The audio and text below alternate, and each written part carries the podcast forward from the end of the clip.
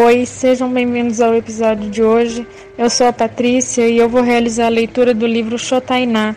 Esse livro é, traz uma série de textos escritos pelos jovens com trazendo seus relatos e, e vivências em meio à sua comunidade. Nós, inclusive, já temos um outro episódio falando sobre a produção desse livro. Vocês estão convidados para ouvirem. E hoje nós vamos apresentar a leitura desses relatos, que foi escrito pelo Ariel Benites, o Christian Gonzalez, o Ivan Lorenzo, o Juan York e o Agostinho Gomes. E agora vamos ler A Árvore de Miraflores. Em uma noite tranquila, muito serena, cheia de paz, onde o canto das corujas se misturam com o grito dos lobos, era novembro. E nesse momento sonhei ser uma árvore cheia de vida, de cor verde, com minhas ramas acompanhadas de flores de distintas cores. Minhas raízes me sustentavam muito forte e com muita firmeza. Elas me dão muitas energias e, graças a elas, pude sobreviver ao lado de milhares de árvores de distintas formas, como as que tem no paraíso. Com a presença das aves que desfrutam seus voos no céu, me encho de emoção, mas às vezes tenho muito temor e medo que um lenhador me derrube no inverno, porque é aí quando minhas folhas caem e minhas flores caem também e se murcham. Meus galhos caem no chão e eles vão se partindo. De pouco a pouco, um pedacinho da minha vida se vai, como as nuvens quando tem vento forte. As nuvens vão se dispersando e vão desaparecendo por completo, como as minhas folhas e parte da minha vida no vento. Eu gostaria de pedir um desejo para evitar que me cause muita tristeza. Meu maior desejo é viver no meio do impenetrável, onde nada possa me ver, onde os meus galhos ao fim se alegrem e debaixo delas descansem os belos tobas, junto com seus pais, muitos felizes e cheios de vida. Igual a mim, que estou totalmente cheio de vida e sou muito feliz, tão feliz como uma árvore que floresce eternamente. Quem escreveu A Árvore de Miraflores foi o Ariel Benites. E nós vamos para a leitura do próximo agora, que é Espírito de Mel, que foi escrito por Christian Gonzalez. Uma manhã, meu avô nos levou para o campo para buscar favos de mel. Fomos caminhando. Estava meu irmão, meus dois primos e eu. Quando chegamos no campo, fomos percorrendo o lugar e observando as árvores, mas não encontramos nenhum favo para o espírito. De tanto caminhar, paramos para descansar debaixo de uma árvore. Estávamos sobre a erva quando meu primo subiu por o tronco da árvore Estava sentado em cima. Depois, já havia passado como dez ou quinze minutos. Bem, nós vamos para casa, disse meu avô.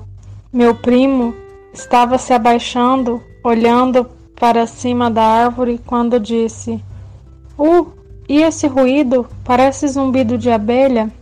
Sim, são abelhas, disse meu avô. Da árvore saíam muitas abelhas mas o favo não se via pelas folhas das árvores. Meu avô pegou um bastão muito largo e amarrou com um trapo velho e incendiou com um fósforo, e logo apagou para ter fumaça. E o aproximou dos favos e as abelhas se foram. Algumas ainda seguiam o favo. Mesmo assim, Tiramos e colocamos em uma bolsa plástica e o levamos para casa. E agora vamos ler Ao Sonhador o Sonho lhe disse algo, de Ivan Lourenço. Um dia um menino sonhador comentou seu testemunho. Contou seus três sonhos. Um foi que sonhou um bosque de tranquilidade com o canto dos pássaros, viu uma árvore e foi até lá e subiu. O jovem disse: Que bosque tão quente! E o jovem desceu da árvore com felicidade e caminhou junto com o canto dos pássaros. O jovem parou olhando ao redor. O jovem disse: Isso é um paraíso. vendo os pássaros voando com rapidez e olhando tudo com tranquilidade.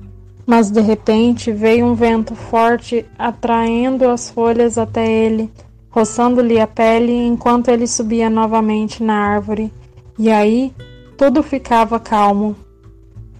Com o tempo, o jovem observa uma ave ferida pelo vento e pela chuva, enroscada em uns galhos. O jovem se dirige ali com coragem e dureza e vai até a ave, atravessando as raízes das árvores, lutando de uma em uma com essa valiosa natureza, que são as raízes da terra, tudo para salvar essa vida da terra. O jovem salvou a ave e ficou com ela, e a ave deu um belo canto para o céu por tê-la salvado. Com essa canção, o jovem ao fim descansou, e ao despertar se deu conta de que era bonito o que sonhou pensando consigo mesmo se era real o que havia sonhado. As flores estão a ponto de se abrir. Em uma noite caminhava sob as estrelas e de tanto caminhar me deu um cansaço. E do nada vi uma árvore grande e bonita com folhas verdes, e ao chegar debaixo da árvore, fui me encostando pouco a pouco. Ao encostar-me olhando sobre as folhas, sem me dar conta, fechei meus olhos e, ao abrir, olhei e meu corpo estava cheio de galhos e folhas grandes, e sentia o vento como tocava minhas folhas e os casulos das flores, e perguntei a mim mesmo: e se soprasse um pequeno vento, as flores poderiam se abrir no instante? e de tantas tentativas passaram as horas, e no momento me dei conta de que os casulos das flores nunca se tinham aberto. E então nas minhas costas escutei uma grande voz dizendo: Juan, Juan, Juan. E olhei nas minhas costas e era um amigo Andres. E a grande árvore que me disse: Juan, se olhas para cima, o que vê? E eu disse: estrelas, uma grande lua e bonita, e ao dizer o nome da lua, me dei conta de que já era o fim da noite. E eu perguntei para o meu amigo Andres, a grande árvore, quando amanhecerá, porque estou ansioso para ver a cor das flores e acariciá-las como uma pequena brisa e sentir seu cheiro. Mas de tanta conversa passaram as horas e nos damos conta Olhávamos o horizonte e vimos o primeiro raio de sol. Já estava amanhecendo. Você acredita que o sol é homem ou mulher, grande árvore? A luz nos iluminava nos perguntávamos coisas e as lindas flores não se haviam aberto ainda. E esse texto lindo foi escrito pelo Juan York. Conselho de Agostinho Gomes. Isto dizia meu pai José Gomes: O que estou te mostrando é bom, meus filhos. É bom que estudem, por isso viemos a Santa Fé. Não quero que pisem os mesmos passos, porque passei mal nesse tempo. Só ia colher algodão, e quando terminava a colheita de algodão, ia cortar pasto, e assim trabalhava. E quando terminava a carpida de cortar o pasto no campo, Trabalhava na raizada, juntando as raízes e paus, e assim ia trabalhando. Por isso tenho esperança que vão para a escola e assim podem terminar seus estudos. E que não estejam todo dia debaixo do sol. Por isso lhes digo: estudem. Esse é meu conselho. E essa foi a leitura da tradução que nós realizamos dessas vivências desses jovens. Espero que vocês tenham gostado e nós convidamos também para lerem o livro, porque o livro é totalmente lindo, do começo ao fim. Desde o prólogo, prefácio, tudo traz um pouco do modo de olhar a vida que eles têm e é muito interessante.